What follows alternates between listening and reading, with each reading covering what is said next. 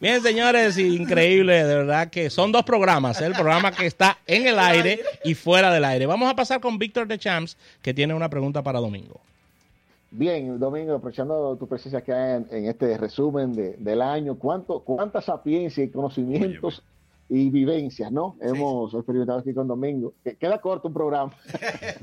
Pero quiero eh, compartir ahora que eh, este, en este año, 2018, una de las noticias más impactantes fue eh, el aviso, o más bien la noticia que tomó mucho por sorpresa de la salida al aire de un programa como Chévere Nights de Milagro Germán. Sí. Un bastión de, de la televisión sí, dominicana sí, que sorprendió a muchos y sobre todo por las razones que fueron expuestas y precisamente ahora con todas estas redes sociales de, que iba a ser cambiado por un programa enlatado, que, que ya solo se iría por los fines de semana, algo que ya eh, lo ha hecho Pamela Suet, que pasó de, de la televisión diaria a, a, los fines de semana.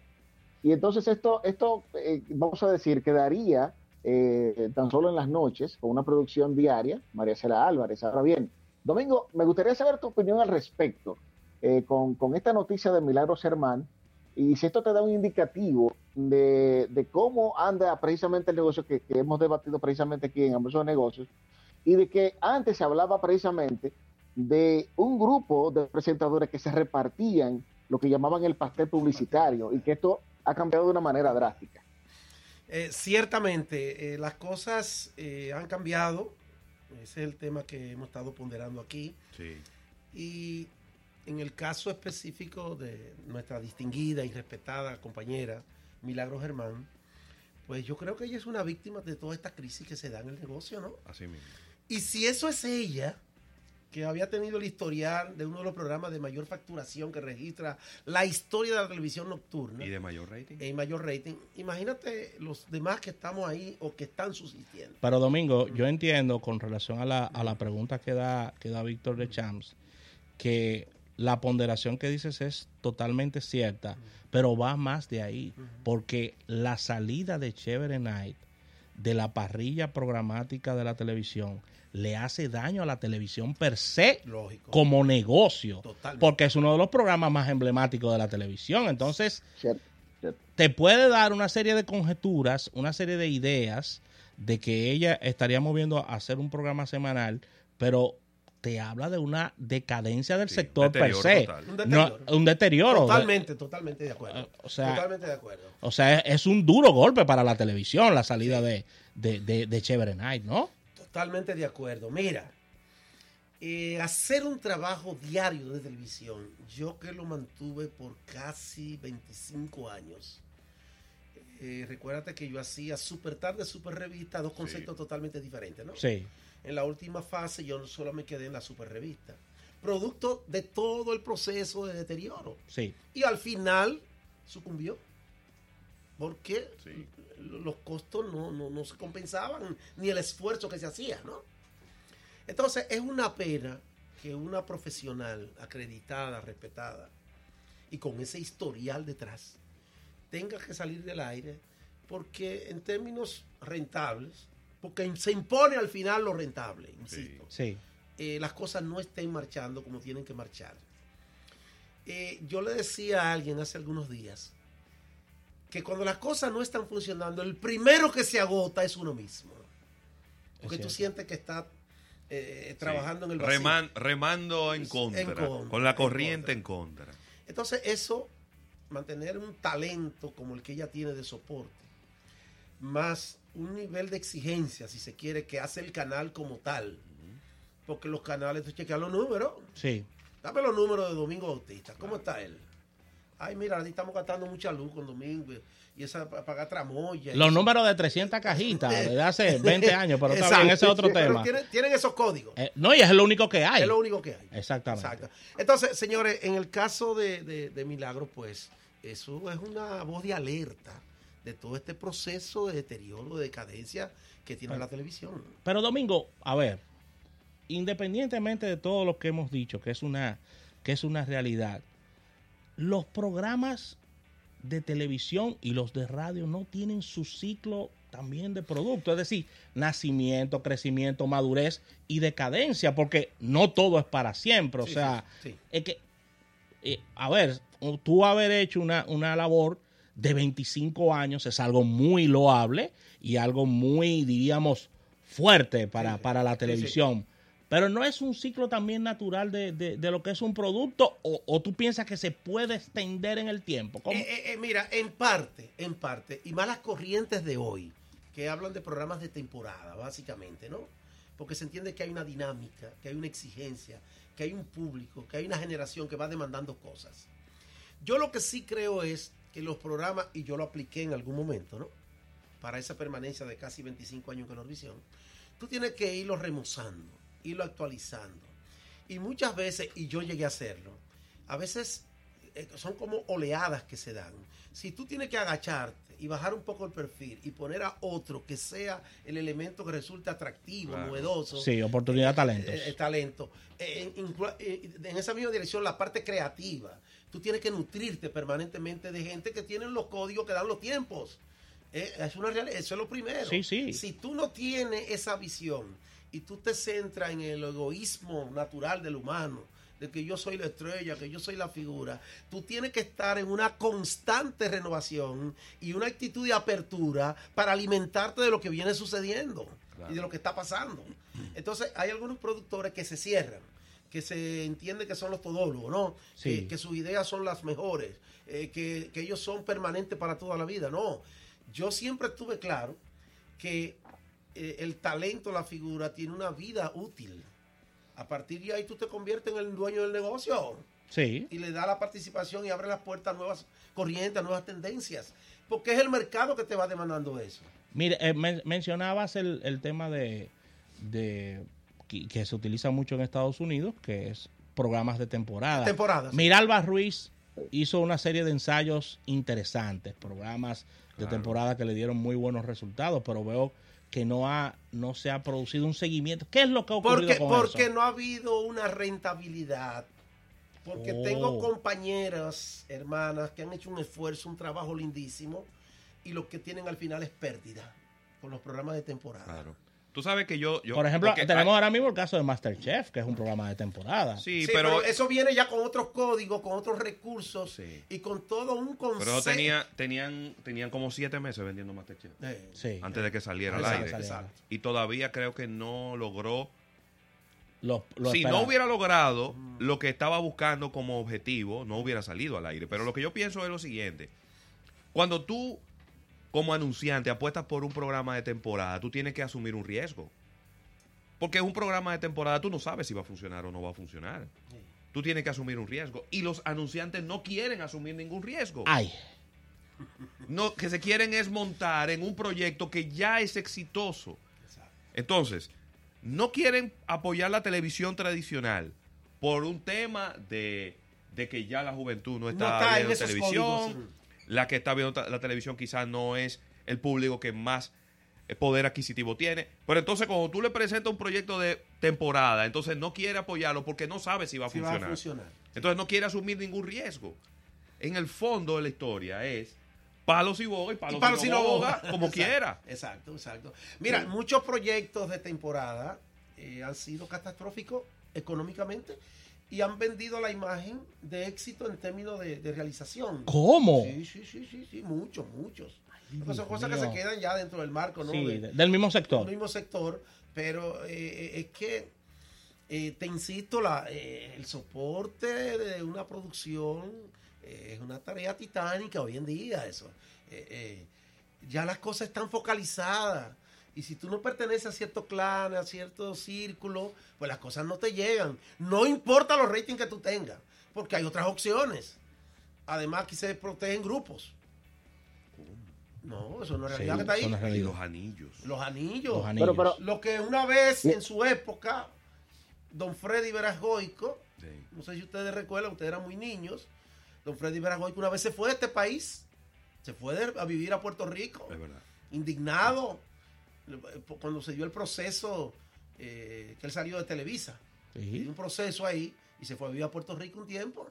Y él decía en esa época que ya comenzaban a nacer las mafias, donde se manejaban los grandes presupuestos publicitarios. En esa época. Ay, mi madre. Imagínate ahora, No, él, él- él fundó una, una asociación de productores eh, y lo dejaron solo en algún momento, Eso-. Lo dejaron solo en algún Para momento. que lo sepa. que esto es un proceso que ha venido dándose, que se ha venido desarrollando y que parece ser que no hay las herramientas para hacer el frente. Porque imagínate, eh, los que estamos en esto, eh, como se dice popularmente, somos unos joseadores. Claro. Domingo, Se Soñadores. perdido- se ha perdido el estatus de- del productor, del talento, del empresario. Esto es sálvese quien pueda. ay Dios mío, no podemos dejarte ir sin hablar. Tú sabes que el evento, porque eres un seguidor de la televisión internacional, el evento más seguido en un solo día en los Estados Unidos se llama el Super Bowl, El que Super es Bowl. el Super Bowl, que es el evento de la NFL que trasciende a Estados Unidos y a todas partes del mundo. Aquí nosotros tenemos nuestros premios soberanos, que es el, el evento, El de- evento- el evento- el evento de televisión más importante Más a nivel de rating Sí, sí, correcto. del país. Sí, sí. Que no va para Santiago ya. No va para Santiago. No, pero eso, eso era, bueno, eso era de soñadores. Pero bueno, Domingo, quería preguntarte, ¿este evento se sostendrá en el tiempo? Porque te lo pregunto por lo que está ocurriendo no solo en República Dominicana, sino con los Oscars, lo, lo analizamos con Víctor siempre, con los premios Emmy, con los Grammy, que estos largos eventos, cada vez los ratings están más complicados, porque la gente no tiene la paciencia de sentarse tres, cuatro, tres Cinco. horas y media, No, cinco hasta horas, seis horas. hasta seis horas Hasta seis horas. en un evento. ¿Qué pasará y qué está sucediendo con los soberanos? Bueno, yo entiendo que mientras Acroarte pueda tener el soporte de la empresa que le dé el patrocinio, que es la Cervecería Nacional Dominicana, yo entiendo que el proyecto puede mantenerse. Lo que tiene es que irse revisando, ¿no? Los criterios, la dinámica de producción, para irse adaptando a estas tendencias nuevas. Es como ustedes dicen, ya la actitud psicológica, emocional de un televidente no está estructurada para no. durar cuatro o cinco horas frente a un No, televisor. No. no, no. Esto hay que ir buscando y revisando qué, se- qué hay que hacer, qué hay que hacer para dar respuesta a estas tendencias nuevas que van demandando los mercados y especialmente República Dominicana, que no, no está hilado de todos estos movimientos que se dan. Entonces, eh, yo creo que sí, que Acroarte como tal, la cervecería como empresa patrocinadora, eh, tienen que abocarse Pero a, a buscar, a buscar un eh, criterio. eh, eh, es, y disculpa que te interrumpa, Domingo, también es directamente proporcional el apoyo al tema de los ratings y el impacto del premio, ¿eh? Porque si el premio se, se, se aboca a una decadencia año tras año entre, entre quienes los ven, cervecería no va a estar motivado porque, porque Acroarte esté ahí en hacer un premio, ¿eh? Eso es cierto. Eh, eso es o, Eh, sea, En todo esto hay un ingrediente económico, rentable. Te lo digo porque ya la- las submarcas, las marcas que están acompañando Claro. A, a cervecería, que antes era solo, que, que están acompañando, ya vemos una, una caída. Déjeme hacerle una pregunta. Que yo creo que ahí es donde reside el futuro de, de los premios soberanos. Si mañana cervecería decide no apoyarla, hay otro anunciante u otros anunciantes que juntos pudieran costear ese premio. Yo tengo un criterio sobre eso. Yo soy de lo que tengo el concepto que ese premio tiene que ser auspiciado por el Estado Dominicano, en este caso diría, por el Ministerio de Cultura, por el Ministerio de Turismo o instituciones afines, porque ese es un premio que reconoce, motiva y valoriza el talento dominicano. Y lamentablemente aquí no hay criterio de esas cosas, No. porque aquí la política envuelve todo. Entonces, Sí. pero ese es, un, ese es un premio que debiera ser del gobierno dominicano, auspiciado por el Estado dominicano a través de sus ministerios, Ya lo que mencionaste. tienen que ver con la cultura. la Pero, pero proyección del imaginémonos, pero imaginémonos que, le- que- que siga así, apo- apoyado por una empresa privada, Claro. porque el Estado es como el rey Midas, pero al revés, todo Eh. lo que toca lo daña. El Estado todo lo que toca lo daña, Sí, eh, oye, yo entiendo lo distorsiona. que la función del Estado en un proyecto como ese es aportar los recursos. Mientras tanto, toda la estructura de creatividad y de producción y de logística debe ser manejada por gente que pero, sea profesional. pero es que eso se- es, a ver, Mm. podría aportar los recursos, pero siempre va a depender de quién es el ministro. de- de- Sí, De turno. Porque porque es que una decisión de ese tipo tiene que estar en manos de un presidente de la República. y va a depender del presidente. Si el presidente Sí. es pro, Ah, pero, es- es o, que o no no podemos, es es que no podemos Ah, no, tener yo- un yo- ejercicio yo- político de que si el presidente cree. Pero hay esa es la realidad. Hay cosas que la sociedad demanda. Pero esa es la La realidad. sociedad Domingo. demanda- Pero aquí hay un presidente que dejó una línea del metro, la dejó cuatro años reposando.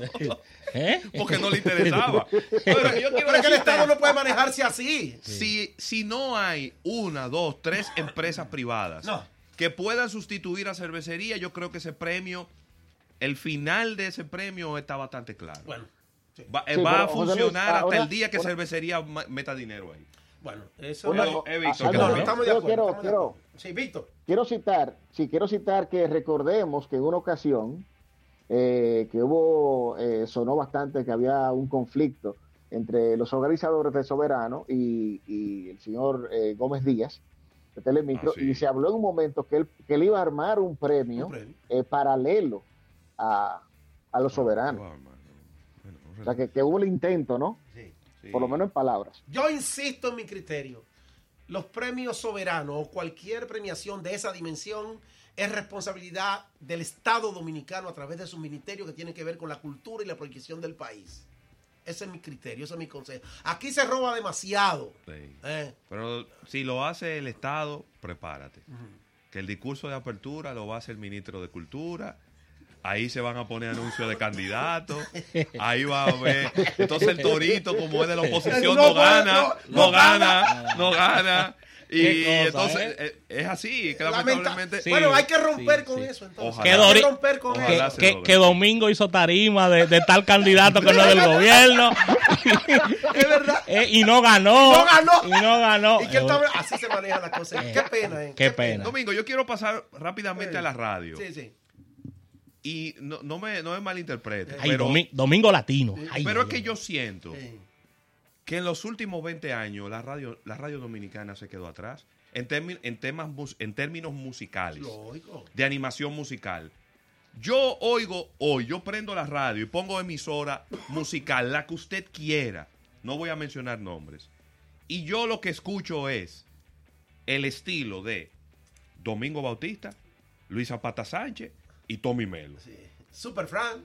Super fra- Ese El el, Gaby. el estilo de hace 20 De los años. 80, de los 80. El estilo de los 80 que fue muy exitoso y que fue un cambio dramático porque así no era que se animaba música. Exacto, sí. La música se animaba muy tranquilo, muy pausada y ustedes le Sí. imprimieron esa velocidad y esa energía que el momento necesitaba. Pero hoy en día estamos en el, con el mismo estilo de hace 20 años. Se quedó estancada la animación y vemos muchachos jóvenes animando como animaba tú y como animaban ellos. ¿Por qué? ¿Por qué no hay un estilo moderno, nuevo, de los años de- del siglo XXI? Del siglo XXI. ¿Por qué no hay un estilo nuevo Del de radio siglo inclusive XXI? con, con nuevos ritmos que ustedes no manejaban en ese momento, pero se quedó la mismo estilo, Sí. Lo estilo de único animación. nuevo que tiene la radio hoy es las malas palabras.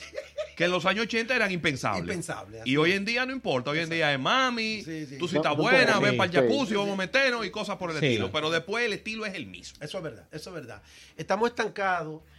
Yo dije alguna vez eh, que en términos de televisión, de animación o conducción, el último patrón novedoso eh, lo representamos nosotros. Sí, Que a partir cierto. de ahí no ha salido nada que haya sido impactante, novedoso. Alguna gente entendió que yo estaba como en una actitud de, de presumir, ¿no? Sí. Pero no, es una realidad que está ahí. ¿Qué ha pasado? Eh, la radio, la tendencia de hoy, según los que saben de estas cosas, es que la radio va a terminar en lo que se está haciendo ya, que es una radio hablada. El recurso musical, el recurso de comunicación, de animación, ha ido perdiendo espacio en la radio. Sí. La radio está focalizada a los programas interactivos, a los programas de debate, a las posiciones políticas fundamentalmente. Y ese, ese es el, el discurso que ha tomado la radio, que no ha permitido que una nueva generación pues entre ya con esa calidad creativa o, o de talento que exhibieron, por ejemplo, figuras como Rubén Camilo, Sí. Wow. Nelson Brudis, Wow. Willy Rodríguez, Sí, sí, sí. eh, esos disjockeys de la década de los 70. Y, ya, y Eh, quizá otro- una bala, Federico Aswood. en, en- en otro marco. En otro marco. Es decir, ya el negocio, ya la industria no demanda ese estándar de calidad, lamentablemente. Y, y pudiéramos decir que una isla o un caso a- a- aislado, el caso de Radio Disney, por ejemplo, Ajá. Que es un, un- un estilo de conducción muy elegante, pausado, con un dinamismo fresco, entrevistas bien cortitas Sí, a los artistas sí. internacionales. Claro, estamos hablando de una franquicia. Es una franquicia, Es perfecto. una franquicia que tiene un estándar Exacto. Que hay que, que- que hay que someterse a él. y ha sido exitoso. Sí, Comercialmente, inclusive ya con un Radio Disney en Santiago también, También. además de la capital, con, con otro con otro tipo de música, porque el gusto musical de Santiago y de la capital Y con el reto comercial que no se pueden anunciar bebidas alcohólicas, Alcohólicas. en Radio Disney. Ni nada Sí, que choque sí. con la industria que- de Disney. Bueno, el, el- el panorama yo creo que en su momento aportará las cosas que va demandando la- el mercado. Eh, sí creo, insisto, de que la radio requiere de una nueva generación también hoy en día y la televisión en términos de conducción o de Claro. animación. Eh, los tiempos van demandando eh, cada código, cada forma de expresión, eh, cada empatía. Eh, yo- y yo- quizá hay algunos pininos en la radio con programas especializados, ¿no? Como, como este, quizás. Vehículos en la Pero ya tienen radio. otro concepto y la gente lo visualiza ya dentro de un formato de información, de orientación. de Profesional. contenido profesional, es, otra cosa. Estamos visualizando esa radio que uno vivió, si se quiere. Sí, de animación. De, de- animación, de, de música tropical, de, de- de- de todos esos códigos que fueron muy estelares de los 70 hasta los 80. Domingo, eh, tu, tu visión sobre, ya para cerrar Sí, por sí. mi parte, en cuanto a radio, de estos postulados que inclusive se han formado hasta grupos en cuanto a esto, de que tenemos necesariamente que colocar música nacional o merengue dentro de la parte pro- programática obligado, y un obligar porcentaje un obligado porcentaje. de merengue. ¿Cuál es tu visión en cuanto a esto? Porque ya analizar lo que está pasando con el merengue sería otro programa, pero al merengue se le está acabando los canales de distribución porque ya no hay donde lo pongan en la, en la radio. Yo creo que, Eh, bueno, no sé, no sé tu Sí, opinión, no, no, Domingo, pero vamos a escuchar. pero yo pienso que ya- ese momento ya pasó. Ya, ese- Ese momento era hace 10 años. Ok. de- donde todavía el merengue tenía oportunidad. Yo creo que hoy en día el merengue ya no tiene oportunidad. El merengue me- nada más el- tiene oportunidad a seguir decayendo porque hoy en día los jóvenes de menos de 20 años no escuchan, no bailan y no disfrutan el merengue. no. Precisamente, yo tengo una valorización dentro de todo este concepto que estamos Sí. tratando. Son muchos los factores que han incidido para esa decadencia del merengue. Alguien decía que los grandes líderes del merengue se han aburguesado, ¿no? Que se han hecho todos millonarios y ya no tienen el ímpetu, ya no tienen la disposición, Sí. ni de la parte creativa, ni todo lo que implica ¿no? la labor promocional. Pero yo creo que un elemento a tomar en cuenta en esa baja del merengue es que el merengue no ha podido presentar nuevos credenciales de figuras de este tiempo. Si acaso un Gabriel, Eh, quizás. pero, pero que una golondrina no hace No hace verano. verano. no hace verano. Eh, ya se ha dicho que todos los merengueros hoy son abuelos y que hay una generación que está demandando un código totalmente diferente a lo que esos grandes maestros hicieron. Claro. Que va, todo- es una, la vida es dialéctica, ¿no? La vida es dinámica. El- la vida eh, no es estática. El merengue de calle vino y se fue. Sí, hay que hacer un merengue que sintonice con las presentes generaciones. Que el muchacho de 15, 16 años lo haga suyo.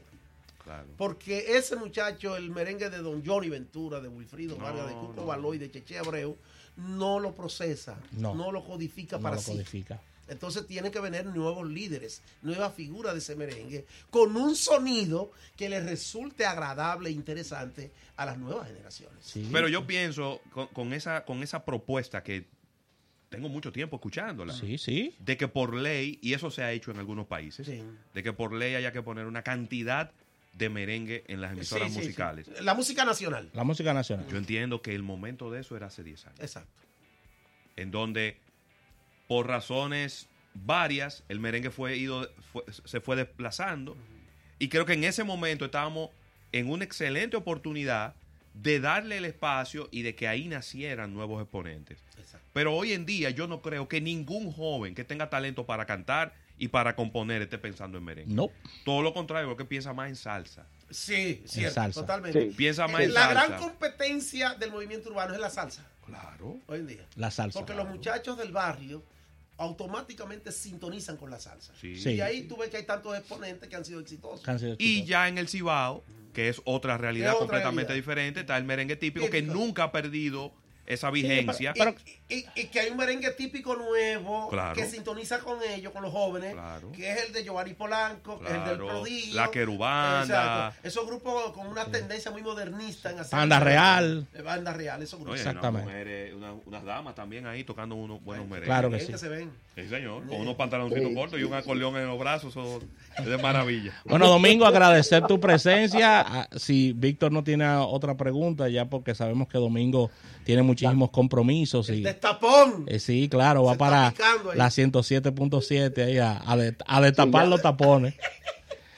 Cuéntanos, eh, Víctor. Ya. Bueno, ya por último, pa- para, para despedir a Domingo y agradeciéndole, claro, su presencia en este día, pues, eh, claro, hoy la realidad eh, que se suma a, a competir ¿no? con los medios tradicionales, precisamente son las redes sociales. Cierto.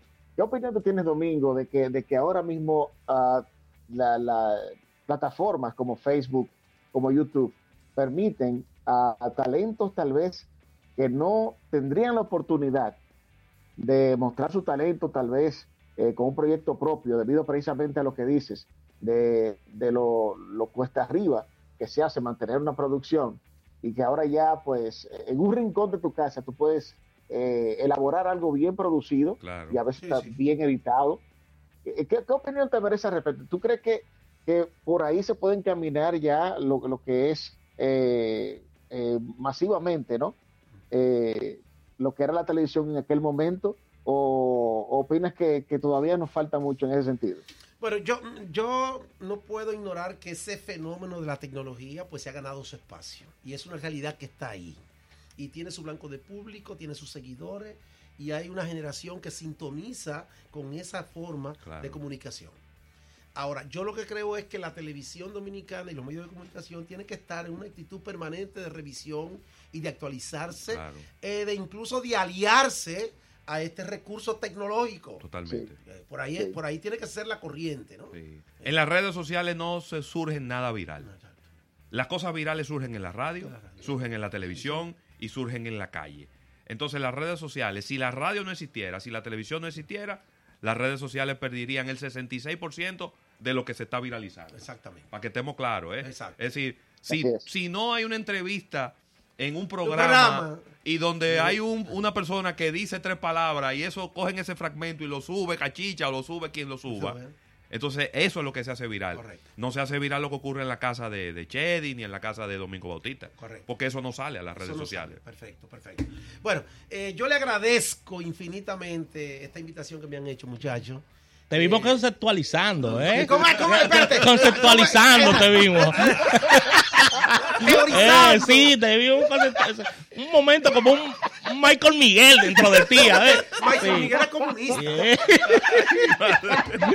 Eh, Gracias, Domingo. eh. No, yo feliz, eh, muchachos, de verdad, lo respeto, lo admiro mucho, creo que hacen un trabajo muy interesante y soy de los que siempre pues estoy, tra- estoy tra- tratando de estar en sintonía con ustedes para nutrirme y ponerme en esa onda de tecnología. No, para nosotros es un de los honor. De los mercados, las grandes compañías telefónicas, las marcas de vehículos, toda esa teorización a mí me gusta muchísimo. No, y oyendo las pautas comerciales también. A ver, a ver, a A ver qué es lo que- a ver qué es lo que hay. No, a ver a quién me le tiro. Gracias, Domingo. Vámonos a un break comercial y tranquilos por ahí que tenemos a Víctor de Champs. Todo el resto del- de, del de la trayectoria del programa del día de hoy trae unos rankings súper interesantes, las películas más vistas, los discos más descargados, las giras más exitosas, los grupos que tuvieron más recaudación. Así que no se mueva que este programa es resumen de Show Business 2018 sigue hasta las 3 de la tarde.